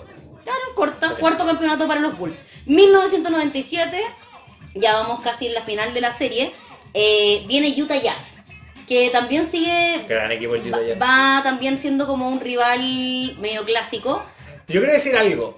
Dilo, tienes toda la libertad, que no hay censura. Quiero decir algo. Yo creo que esos equipos que él enfrentó en las finales eran muy buenos equipos. Si no hubiera estado Claro, Jordan, El problema es que, claro, estaba Jordan. es que eh, de verdad, de verdad, el Utah Jazz, por ejemplo, del 97 y el 98 era un muy buen equipo. Bueno, de hecho estaba Malón. Sí, con Stockton, Estaba con. Carmalón, con Hornacek. De verdad, muy buen equipo. Lo mismo Phoenix Suns, por ejemplo. Cuando. Yo creo que. Y de hecho, yo creo que el título que más. Yo, yo creo que. La vez que más la vio peluda como en finales, yo creo que fue con los Phoenix Suns. Phoenix Suns era un equipazo, de verdad. Entonces. Tú decir, Tuvieron la mala suerte nomás. claro.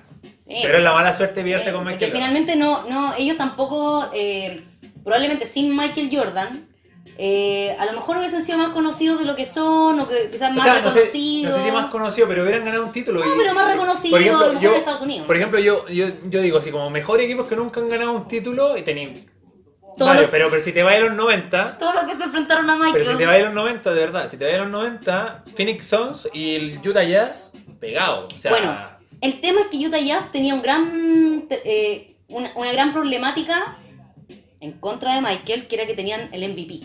Entonces Michael dijo, a ver, no me lo dieron a mí, ¿por qué? Yo voy a demostrar en estas finales que yo me lo merezco. Entonces hizo mierda a Carmelo. Pero- Cor- pero- corta. igual es loco porque, no sé, pongamos un ejemplo más básico. Si tú te sacáis puros 7, Sí, toda la vida, ya no sorprendís. no me ha pasado. Ya, pero... Pero no sorprendes. No, obvio, obvio. ¿Cachai? En cambio, por ejemplo, un año viene uno y se saca puro 7. Obviamente tú decís, oye, ¿eh? Bien, pues, ¿cachai? Eso es lo que pasaba a veces con Jordan. Jordan probablemente se hubiera ganado todos los MVP todos los años, pero. Sí, obvio. Pero de repente venía un jugador que jugaba tan bien esa temporada que tú decías, oye, Ya, o sea, o, o vimos a Michael Jordan porque Michael Jordan estaba como en otro planeta. Claro. Y eh, eh, digamos que se vamos- saca todo 7, se saca 7 sí, todo el año. es que vamos a darle, vamos a darle un premio a gente que, que en el fondo como esté en este planeta. Claro, yo creo que sea esa, normal. Yo creo que esa es la lógica que seguía un poco como la NBA en ese momento, ¿cachai? Porque también como darle más variedad. Claro, reconocer también otros talentos, porque si no hubiese pasado todos los años MVP Michael Jordan, como decís tú. Pero bueno, pasa que eh, esa es la motivación para Michael en ese momento. Y en el quinto partido, la serie iba 2 a 2. Qué viaja- gran partido. Viajan a Utah. ¿Es un partido recomendable también para ver? Recomendable. ¿Cuál? ¿El quinto? El quinto y el sexto. Oye, pero en el quinto pasa una cuestión muy anecdótica, entre comillas, para nosotros, porque en el momento lo tiene que haber pasado muy mal.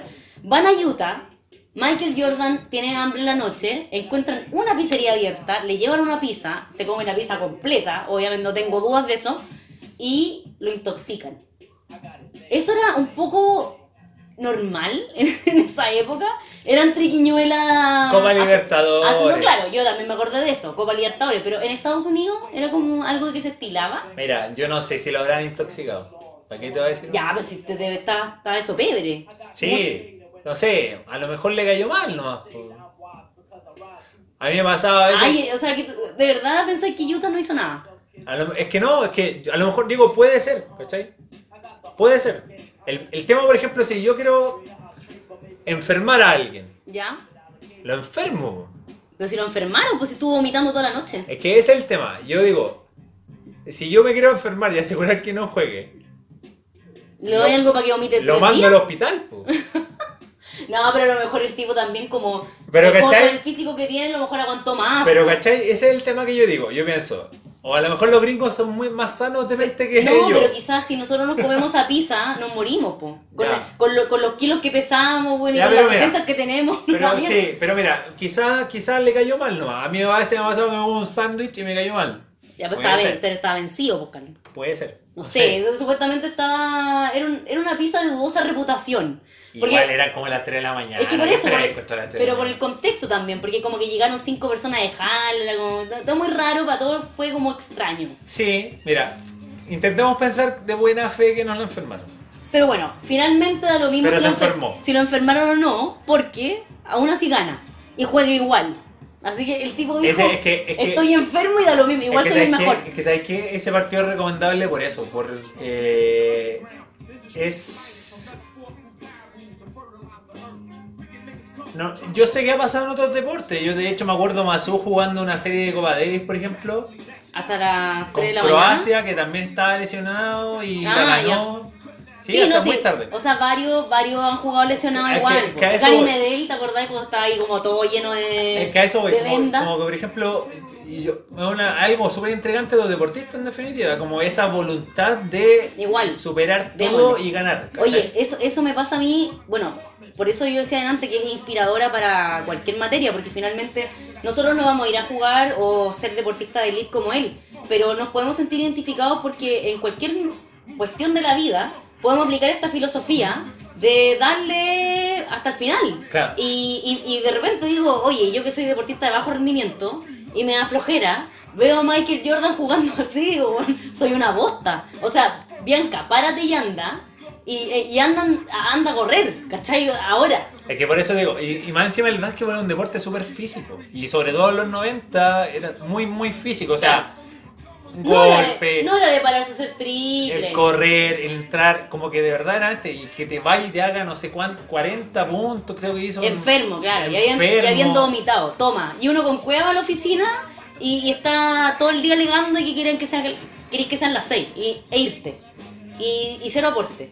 Imagínate. De- después de ver, de, de hecho, después de ver ese capítulo, para mí es como humillante el tema. Digo, puta, no, somos, sea- no somos nada. O sea, yo eh, nunca más me pido una licencia para el, No. si estoy con caña. ¿no? Piensa, piensa en la pizza de Jordan, la intoxicación y en ese partido y tú dices, anda. Pero por eso, ese- entonces ese partido es recomendable por eso.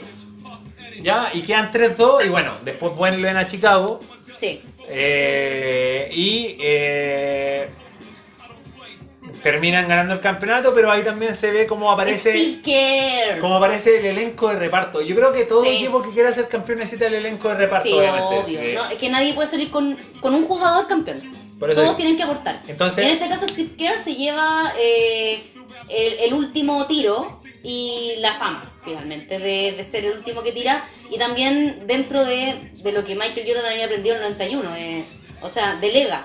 Finalmente, ¿quién va a estar marcado? Yo. En, el- en el último punto voy a estar marcado yo. Entonces, que otro tire y bien, pues al final es, es bueno para el equipo, es bueno para todos.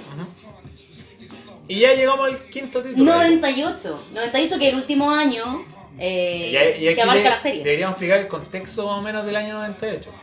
Por favor. Lo hago yo. Pero obvio. Ah, te, eh. te de el pase gol. Y me lo perdí como Blandi. Oh. Ah, no me voy. No, no, no.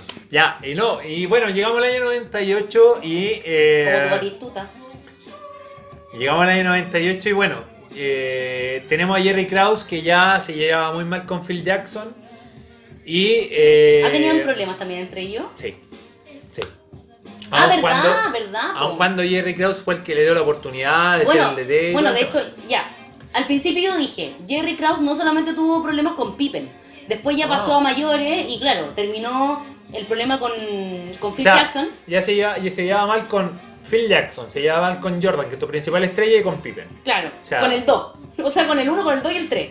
el problema finalmente fue que, claro, hubo una separación y por qué eh, es lo que le da finalmente Jerry Krause, es el que le da el nombre a esta serie, porque él es el que dice en 98, pase lo que pase, este, este es tu último año. Claro, le dice a Phil Jackson el año. este es tu último año. Y Jordan- dice, Jordan dice, Yo no voy a jugar para otro entrenador que no sea Phil Jackson. eh, claro, por lo tanto, si Phil Jackson se va a fin de año, yo también me voy. Y, Y todo justo- el año le preguntaron, ¿es tu último partido? ¿Es tu último año? Claro. Y justo coincide que el año 98 era el último contrato, era Claro. el último año de De contrato varios. de Pippen. Sí, de los Entonces- siete años. Entonces todo, todo, Todo calzó. todo se juntó, todo llegó a la conclusión en definitiva este es el último año. Y por eso The Last Dance y por eso el último baile. Y este era el último año en el que ellos podían eh, lucirse y terminar con un sexto título, que no era menor. Eh, ya algunos estaban, no eran unos niñitos. Pero se unieron algunos, como Cuco, al que le habían hecho, al que le habían hecho bullying. Ah, pero Cuco llegó en el 93. Sí, pues, ¿no? Pero estaba ya... No, sí, estaba súper ensamblado. Claro, estaba ensamblado en este equipo, qué sé yo. Y bueno, empezaron a jugar en el 98. eh, terminaron enfrentando a Indiana Pacers. Qué gran el- serie. Hasta el séptimo partido, que a ti te encanta eso. Séptimo partido, son como las dos palabras No, mágicas. séptimo partido es la mejor, la mejor palabra que tú puedes poner en un deporte. Séptimo partido. Es que es, es todo nada, es todo nada. Entonces con Indiana Pacers llegan al séptimo partido. Eh, ¿Puedo decir algo? En ese momento Larry Bird era el, el entrenador de Indiana. ¿Puedo decir algo? Sí, por favor. Para mí, el- mí mi equipo de los 90 es Pacers. Me encantaban los Pacers. Me eh, Ellos. Reggie pero, Miller. este, pero este equipo. Reggie Miller, sí. Reggie. Miller me encantaba. me encanta cómo, cómo jugaba eh, ese weón. y Qué lástima que nunca ganó un título. Bueno, Reggie Miller, de hecho, tenía que, una que rivalidad qué con lástima, Jordan. qué lástima que estaba Jordan, o sea, de, de verdad. Bueno, de hecho, tenía una rivalidad y ahí sale. Oye, eh, Reggie Miller dice: Yo en realidad enfrenté a Jordan de una manera. No, no venía como a achicarme, a decir como, ay, Michael Jordan. Porque a esa altura ya era como el Soy un borita. Claro, soy un Borita, vengo a enfrentar a Michael Jordan con lo que puedo. Porque a esa altura, imagínate, todo lo que había ganado Michael Jordan ya era el señor Michael Jordan. Entonces Reggie Miller dice, mira, por mucho que sea el señor Michael Jordan, yo lo voy a enfrentar de tú a tú. Y enfrenta un partido, va con él y lo huevea, lo huevea, lo huevea, hasta que al final Michael le dice, no, no, no dice no hueves. No, le dice, como. eh, Tú eres el que puede caminar sobre el agua, Liz, algo así. Sí, Rey le dice, oye, ¿y tú? Así como que le- lo empieza a huear. Ah, ¿y tú, ¿y tú eres? Tú eres el que camina sobre el agua. Así como no... Y bueno, Michael Jordan, para variar, termina picado. Para Y- variar le mete como treinta y tantos puntos. Eh, claro, y, y como... eh, Para variar lo pagan en ofensiva porque Jordan es una bestia también defensiva. Es que se picó, pu. Y de, de ahí nunca más le dijo Michael Jordan. Y por eso le dijo, oye, no, no, no incites. Algo así como, no incites al Black Jesus. Y ahí quedó como el Black Jesus y Rey decía después, no, el gato negro le decía o Black Jesus. Y Qué buena serie la de los de Pacers con Bulls. Empezaron, empezaron 98. 2-0, empezaron 2-0 para los Bulls, esa serie. Y después pasa que hay un tiro de Jordan que no entra. En el partido, partido. claro, y después quedan ahí como, oye, alargan, alargan la serie, terminan ganando en 7, pero, les costó. Pero ahí pesa obviamente la experiencia de campeonato. Les costó, sí. Bueno, de hecho, Miller lo dice. Es lo- es lo Éramos- nos faltaba madurez. Es lo que hablábamos en, en el primer capítulo de NBA La Bruja. Mm. Cuando. eh, ¿Cuántos años te, cuánta, ¿Cuánto playoff tenés? No, no es cuántas copas tenés, ¿cuánto playoff sí, tenés? po, ahí se nota. ¿Cuántos tienen en el Se cuerpo? nota, se nota cómo tú manejas esos tiempos. Es el tema, y- Se- Y, y se nota en las jugadas chicas, o sea, obviamente. Tú lo veis después, obviamente, con el diario el lunes, pero un rebote te puede cambiar el partido, un, un tiro bien hecho, Sí. una buena defensa. Son detalles. Bueno, de hecho, Reggie Miller lo dice. eh, éramos un buen equipo, pero Crack, no- nos faltó experiencia. Sí, Ese es el tema. Nos faltó experiencia para manejar. Eh, Crack, Reggie entonces, ganan esa serie y las finales con Utah Jazz. Otra vez. Ah. Otra vez. Y ahí me viene una frase de la serie que a mí me encanta, porque me dejó marcando ocupado porque sobre todo sirve también para muchos aspectos de la vida, y es que alguien dice, el don de Michael no era ser bueno en el básquetbol, no era anotar más puntos, ganar los rebotes, qué sé yo. El don de Michael era siempre estar en el presente. Finalmente no estaba en ninguna parte más que acá, ni en el futuro ni en el pasado. Y es lo que a muchos nos pasa en la vida en general, siento yo. Mucha gente vive como complejada y vive eh, aproblemada porque piensa en el pasado o en el futuro, pero nunca está pensando en lo que está pasando ahora. Y de hecho, me hace mucho sentido con lo que vivió Michael al principio, eh, con Detroit. Porque si Michael Jordan hubiese dicho, puta, sabes que ya me ganaron dos finales estos weones, entonces voy al tercer año y vengo con la carga de puta, eh, en el pasado perdí, no le ganáis de nuevo. Claro. Pero en el fondo le hace borrón y cuenta nueva y dice, este es el presente, le tengo que ganar hoy. Y les gana. Entonces, ese es el gran don de Michael que yo lo, lo destaco, lo quise destacar porque siento que es algo que sirve para, para todo en el fondo y para todos los aspectos de la vida. Y bueno, esa serie, en definitiva, obviamente ganan su último título, 4-2, y el Oye, partido... no, no, no estáis spoileando. No, No, pero- no, mentira. No, pero- esto, no, esto, esto es historia. Pero el Google. partido, el partido recomendable ahí, el sexto partido. El sexto partido entre, Entre Bulls y Utah, sí, El 98. sí. Indiana Pacers, yo les podría... eh, La serie, es que es muy buena esa serie. Muy, ya, ve, muy ve- buena serie. todas si, no, si tienen tiempo. No, no, pero, pero es muy buena. La, la serie de Chicago Bulls con Indiana Pacers, la, esa final del este del Sí. 98 es muy buena. Y ahí yo creo que dos partidos, el, el cuarto y el séptimo. eh, El séptimo. El séptimo. ¿Qué queréis decir? O- el séptimo. o el séptimo, El, claro. Como el también dice. O séptimo. séptimo, como septiembre. Claro. Séptimo. ¿Ya? O el partido 4 y 7 también. Bueno, pero. Vean todas las weas. No, no, pero. No, me- oye, estáis más enredado que, No, no, pero del partido de que las Indiana. instrucciones para el 18. No, no, del partido de Indiana, Indiana con Chicago, el partido eh, cuarto y séptimo. O sea, véanlo. Y de Utah Jazz con eh, Chicago, Oye, de finales del partido 98. 5. El partido 5 Utah gana por dos puntos, pero así. Pero ahí. Sí, no, pero el sexto es mejor. Bueno, en el sexto, el el- es que el sexto tiene esa cuestión de Scottie Pippen estaba lesionado. Estaba lesionado y lo vemos, de hecho, en la serie, que tenía que entrar a cada rato, que le hacían masajes para poder seguir. De hecho, se lesiona como en la primera jugada que hace. Para poder seguir y sigue entrando, y sigue entrando. Y los otros, mientras él no está, tratan de aguantar con lo que tienen. Michael Jordan juega, juega muchos minutos, juega casi todos los minutos del partido finalmente. Pero Scottie Pippen después cuando entra y lo vemos, es- a, a veces hasta cojea, así como que está como un jorobado de Notre Dame, como con suerte eh, haciendo lo que puede caminando. Pero es como jugar con lumbago. como- Claro, así estaba, pues si finalmente la, la- es que la espalda te jode todo. No es como que te duele un brazo. Claro. Si te duele la espalda, te duele todo. Finalmente no podía hacer nada. Pero él sigue aguantando hasta el final. Demostrando lo que él es, finalmente, que por mucho que est- exista esta estrella de Michael Jordan, él es el número 2 y, y Michael también lo necesita mucho a él. O sea, Michael no puede sin él tampoco. Y eh, Rodman se agarra mucho con Malone en esta serie. Sí, pero. Bueno, Rodman se agarra con todo, pero en esta serie se agarró mucho con Malone. Pero.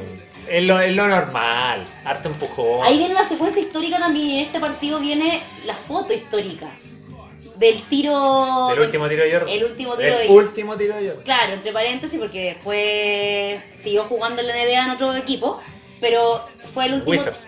Pero fue el último tiro en Chicago Bulls. Y, y quedó, para, Es que- quedó para la historia. De hecho, yo lo pienso. O sea, si esa era tu última jugada, de, Debería haberte retirado. es que como- no creo que haya un final más perfecto que ese. Bueno, de hecho, alguien dice en la serie, es la serie perfecta de cualquier equipo. O sea, O sea, no la serie, perdón, la secuencia. Sí. Es la secuencia perfecta de cualquier equipo porque, que puedas ver. porque se la roba Malone. La lleva a- al campo de Utah. Y básicamente cuando quedan 7 segundos, se saca a Byron Russell. Oye, ¿qué pasa cagando? Lo, En, en, en Chile en sí pasa Claro. cagando. lo dejó tirado en el otro estado Sí. y ella hace el tiro. O sea, si tenéis que retirarte con algo, yo creo que... Bueno, de hecho, la secuencia perfecta según él de cualquier deporte. Y claro, eh, a lo mejor no se retiró porque él tenía más ganas de jugar. Ah, no sé si lamentablemente o no, pero tenía más ganas de jugar y sigue jugando un par de años más. Pero claro, finalmente, ¿qué queda para la historia? Esa. Porque no sé si los años que vienen quedan así como tan tatuados en la historia de la humanidad como lo que hizo en Chicago Bulls. Finalmente siguió, pero esa queda como. Sí, yo creo que... Queda como la foto ahí. O sea, claro, tiene- sí, sí, si bien él jugó después en Wizard como dos años, eh, es- sea, Jordan es Bulls. Claro, y lo que queda es eso, hasta lo que hizo en Bulls. Eso es lo que queda para la historia, para los... De, de hecho, como Para para, la gran mayoría, yo creo. De hecho, para El todo. inconsciente colectivo. Eso, en el inconsciente colectivo eso te iba a decir, porque finalmente tú me decís, jugó dos años más, pero es que yo no lo tengo como registrado en mi, en mi mente, en mi recuerdo, a pesar que tengo pésima memoria, podría no estar de cualquier manera, pero siento que de ahí como que no hubo, eh, no sé si la pantalla, para seguir a Michael Jordan, eh, como estaba cuando él estaba en Bulls. O sea, que ahí estaban todos con la jockey, la bolera, ¿cachai? No, es distinto. Bueno, ganan la final entonces sexto campeonato en ocho años, que no es menor. No Dos tricampeonatos en una franquicia que no había ganado nada. Y que tampoco es fácil de ganar en cualquier Y franquicia. que después no ganó nada. Y claro, y que nunca y está reconstruyéndose todavía. todavía se sigue reconstruyendo. Pero a lo que voy es, no es fácil ganar eso en ninguna franquicia en realidad. No. No, porque la NBA igual es muy competitiva, tiene esto de los playoffs. La forma en que, en que la construyeron, de, de hecho, de cómo se juega, no da como para quizás que tanta gente, o sea, tanto equipo, lleguen a una superioridad año tras año, año tras año, de, de ganar, ganar, ganar y no dejar ganar a nadie. O sea, decís seis campeonatos en ocho años, eso es algo extraordinario. Y de hecho, tú podrías pensar si Jordan no se retiraba esos dos años que estuvo fuera, o 18 meses, probablemente hubieran ganado uno o dos más. Claro, si es que. Oye, pero allí viene la figura de Jerry Krause, eh, que bueno, sale desde el principio de la serie, pero lo quería dejar para el final porque eh, finalmente él es de alguna manera el que le pone la lápida a, esta, a, esta, a este equipo.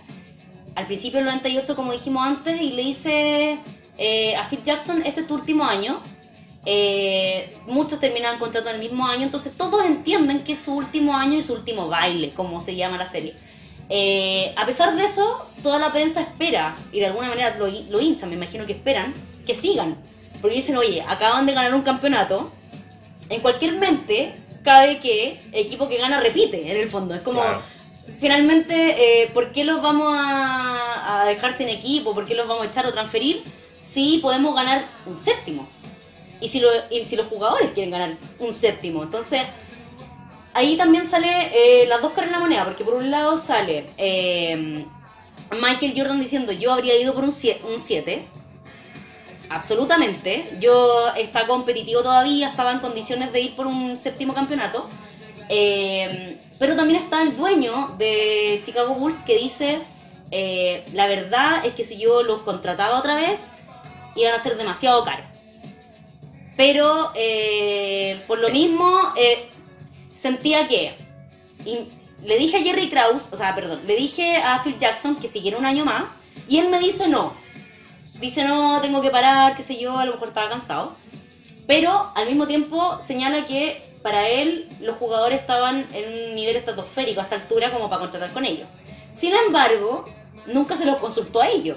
Que es lo que, que es la parte de que, que habla Michael Jordan. Finalmente él no siente que sea así. Sí, o sea, él siente que les quedó la conversación pendiente con todos los jugadores. Pero ya es especular, o sea, porque él dice, Jordan dice, claro, si tú me preguntas a mí, yo vuelvo un año, sí, y si yo vuelvo, vuelven todo el resto. Probablemente. Y probablemente claro. Y va- Phil Jackson también. Sí. Pero también él está especulando. Pero, O sea, nadie, pero nadie se los preguntó, po. No, sí, por eso digo. Para, a mí me queda la sensación de que el dueño dice como que se pone el puerto en telería y dice, oye, son muy caros. Oye, ¿le preguntaste cuánto querían ganar? Sí, sí, bueno, en ese tiempo no había tope salarial como, salarial como ahora, pero pero ya es especular y mira, yo probablemente Jordan igual como conociendo a sus compañeros y la influencia que tienen ellos, a lo mejor Conociendo, ¿ah? ¿no? Con los carretes que tengo con ellos, muchos años. muchos años, muchos años siguiendo la NBA, ya los conozco. Claro, ya conociéndolo.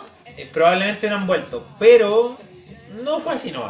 Mm, No, sí, mira, finalmente. Siento, siento que. Porque ya, ya terminamos el documental. Claro, que ahí- les comentamos. No, no, no, pero yo igual no les voy a no les voy a entrar en detalle en el final porque Sí. eh, de hecho el final me emociona y lo dejo ahí lo que se ve y lo que se dice no lo voy a mencionar porque es pero- emocionante y lloro. Pero, pero esto, esto es toda una especulación en definitiva. Eh, como si habrían seguido un séptimo año o habrían seguido. Es que mira. No un séptimo año. Habrían seguido por un séptimo título. Sí, pero a lo mejor, mira, a lo mejor es nostálgico, qué sé yo, decir como, pucha, eh, a lo mejor podríamos ganado un 7 porque no nos dejaron, qué sé yo.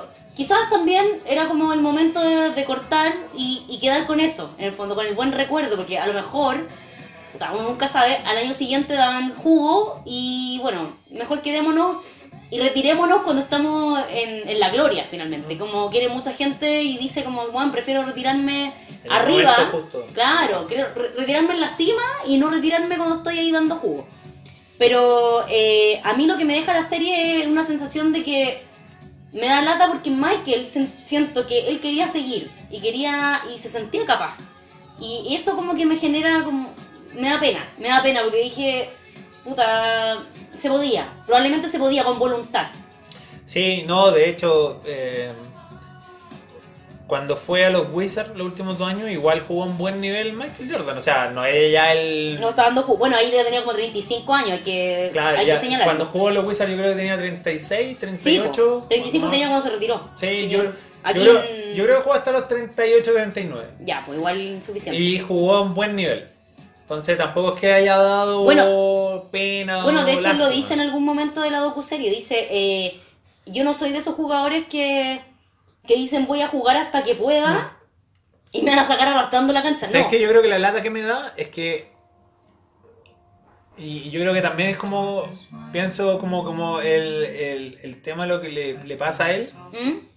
Es que nadie le ganó en cancha el derecho de decir soy mejor que tú. Ah, como le pasó a Maggi. En el fondo de, oye, te paso el, te paso el testimonio y ¿Cachai? sigue tú con lo que viene. ¿Cachai? Como que siento que él. Por eso, por eso probablemente tiene ese sí, sentimiento. como que siento que él se lo pasó a Kobe, por, ejemplo, por decirte así, como que Kobe es como que el que viene, ¿cachai? Sí, po. como que lo veo y como que te De voy a hecho- padrinar y te voy a ayudar, te voy a dar consejos. de hecho, eran- bien amigos. Claro, como lo que decía Kobe. Pero nunca le pasó eso como En cancha. en cancha, como que ya, este equipo nos superó, pasó nuestro momento. Mm. Siento que él se quedó pendiente con eso. Sí, probablemente eso es lo que le pesa. Eso es lo que le pesa, eh, eh, el sentir de que faltó. Algo faltó Claro. en como, esa despedida. como que no nos superaron, ¿no? Bueno, de hecho, Kobe Bryant sale en la serie, le dedican un capítulo. Ellos se encontraron en el, el All Star cuando eh, Kobe tenía 19 años. Recién. Y, y desde ahí, bueno, salen testimonios de Kobe que él eh, conversaba con Michael Jordan y le preguntaba tips, qué sé yo, así como... Y Michael siempre estuvo muy disponible y le decía, como cualquier cosa llámame, cualquier cosa hablamos y... Es bonito ese capítulo porque aparte lo vemos ahora eh, en, la O sea, o en la sea, situación actual. Lo digamos. sacaron, lo sacaron después que falleció. Sí, pues de hecho por eso le pusieron ahí en memoria de Kobe Bryant. Eh, y claro, lo vemos ahí en dando entrevistas y diciendo Michael Jordan tuvo la mejor disponibilidad. Que claro, él pudo, ser muy competitivo, pero finalmente tampoco era eh, la competencia mala de decir como puta, soy el único que puede jugar básquetbol acá y soy el dueño del juego, así que el resto los quiero pagar, o que sean malos, que no triunfen. No, él estaba como por competir en buena ley y finalmente si llegaba alguien que era bueno y quería consejos, yo se los doy, porque tampoco soy el dueño del básquetbol finalmente, o sea, todos estamos jugando básquetbol, estamos al al mismo nivel y yo también quiero que tú brilles y hacer brillar al resto también. Eh, eso eh, habla de una grandeza también de un jugador que fue muy competitivo, pero también supo aceptar cuando alguien era bueno. Claro. Oye, eh, palabra al cierre. Palabra al cierre. Pucha, eh, para mí, una serie que volvería ya la vi dos veces y la volvería a ver cuatro veces más.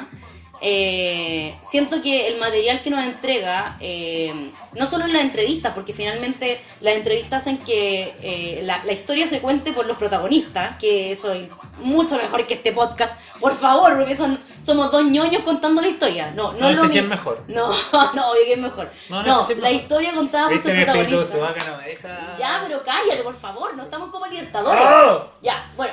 Eh, la historia contada desde su protagonista, eh, imágenes de, de eh, los partidos más emblemáticos que de verdad dan ganas de verlo entero, como no... Bueno, el Carlos nos nos recomendó varios para que veamos en YouTube, pero es emocionante el tema, a mí me, me llega mucho el, el- la mentalidad. La, menta- la mentalidad de Michael, digo, puta, imagínate si todo el mundo tuviera esta mentalidad. El planeta weón, volaría. Así como que seríamos. De hecho, tendríamos mucha guerra de todos que. Seríamos bueno Alemania. que tenemos- todos seríamos Alemania. Sí. No, no, pero no, no en el, en el punto de llegar Ah. como a la guerra, sino que si todos tuviéramos una mentalidad de ser mejores, todos los días ser Sí. mejores, eh, siento que el mundo sería diferente. Y por eso Michael para mí es un gran ejemplo de vida. Y, y siento que no solamente la gente que ve deporte y ve básquetbol tiene que ver esta serie, eh, sino todo el mundo. Todo el mundo porque algo les va a dejar y los va a emocionar. Aunque ustedes no lo crean, los va a emocionar. Sí. Y mire, o sea, no sé si voy a hablar de la serie, voy a hablar como del básquetbol en general. ¿Ya? El básquetbol es un deporte tan lindo, un deporte que cambia Es emocionante. cada un segundo, un segundo es una vida en el básquetbol. Y yo creo que esta serie lo refleja bien. Eh, Bueno, de hecho, por, por eso mismo a mí me gusta mucho, entre paréntesis, perdón por... eh, no, perdí, la, perdí el libro. no, perdón por eh, interrumpirte, pero... No sé a qué mí- estás diciendo. Pero para mí la serie, eh, o sea, para mí el básquetbol, perdón, eh, lo emocionante y por qué me enganché con el básquetbol es porque un minuto es una eternidad. O sea, me hizo el tiempo tan relativo. Yo siempre pegaba mucho al fútbol. Eh, en el fútbol, en un minuto, uno cuando va perdiendo, va empatando, dice, "Mm, mucho no puede pasar. Pero en el básquetbol, un partido puede cambiar en un minuto. Entonces, Por, por eso te decía, un segundo en el básquetbol sí. es una vida. No, yo quería decir un minuto para. Ah, ya, ya, exageré, pero. No, no, pero para compararlo con el fútbol, un minuto de verdad en el fútbol es una mierda. Sí. O sea, un, un minuto es nada. Sí. En el básquetbol, un minuto vale demasiado. Sí, Y eso es lo emocionante. sí, por eso yo, miren, el básquetbol es el deporte más lindo del mundo, para mí. Me encanta el fútbol, pero el básquetbol no, te lleva a esos momentos, a esas emociones, a ese nerviosismo que no te lo da otro deporte. Y eh, es interesante ver eh, este documental desde la perspectiva de los jugadores, de saber que del lado B de ellos. Así que nada, pues eh, yo creo que es un gran material. Todos deberían verlo. Por favor, y si lo vieron, véanlo de nuevo. Y les agradezco que hayan llegado hasta el final de este capítulo, porque está eterno. Oye, queríamos hacerlo de una hora, pero no resultó. Era mucho que era mucho Y que lo, último que quiero comentar. porque, Era mucho que comentar. Mira, quedan 45 segundos. Ya, oye, volvemos a grabar porque si no, alguien me llamó entre medio. Esto, esto es muy precario. Estamos con una grabadora de voz No, nomás. estamos, estamos con el mejor tecnología. ¿no? Esto, esto, terno- No, te- tecnología de punta. No, pero es que yo lo que. Yo soy honesta, a mí me gusta transparentar las cosas porque que la gente sepa que somos precarios. Entonces, mira, alguien me llamó, me cagó la grabación y ahora vamos a volver donde estábamos para cerrar este capítulo. Ya. Dale, Carlos. Eh, no, yo ya he terminado hoy. Mentira. Mátate. No. No, eh, solamente quería decir que el documental es eh, buenísimo, véanlo y está tan bien hecho que hasta la música que acompaña está perfecta. La que hemos estado escuchando todo el rato. Por favor, aguante el hip hop del 90. O sea, una maravilla. La East Coast y la West Coast. Una maravilla. Tu, tu, tu, tu. Solo quería decir eso, aguante los 90, aguante Chicago, aguante Pacers, aguante Phoenix, aguanten todos, No, son tú eres Detroit. A ti te gusta Aguante Detroit. Detroit. Eh, eres violento. Pero, pero, pero bien. Ya, bien. Y la, y la música, y yo quiero decir, la música de verdad es un aporte genial a este... Está muy bien hecha. No sé, está muy bien hecha la docuserie, de verdad. Es una Verdad. joya este año para mí, al menos. véanla. Joya del 2020. Con esto nos despedimos porque hemos dado demasiado la lata. Así que por favor. Nos pero- pasamos de los 45 segundos. No, pero da lo mismo. Mira, este, eh, este año, iba a decir, este, esta serie. me tiene mal la NBA. Este capítulo quisimos hacerlo de una hora, no resultó, pero bueno, finalmente es porque teníamos demasiado que hablar, porque la serie dura 10 capítulos. Así Oye, que pero- pero entiéndanos. el que llega al final de este capítulo y... Bueno, mm, mira, mi mamá mi papá no creo, pero... Por favor, o sea, la competencia de Jordan es nada hacia el- a la persona que llega al final del capítulo. verdad. Sí, gracias, gracias por maratonear con nosotros y siga la NBA. Se viene un capítulo de actualización de NBA que vamos Sí, a subir luego, sí, porque sí, está que arde los playoffs. Así que eso, un abrazo, Nos un beso para todos y estamos escuchándonos próximamente.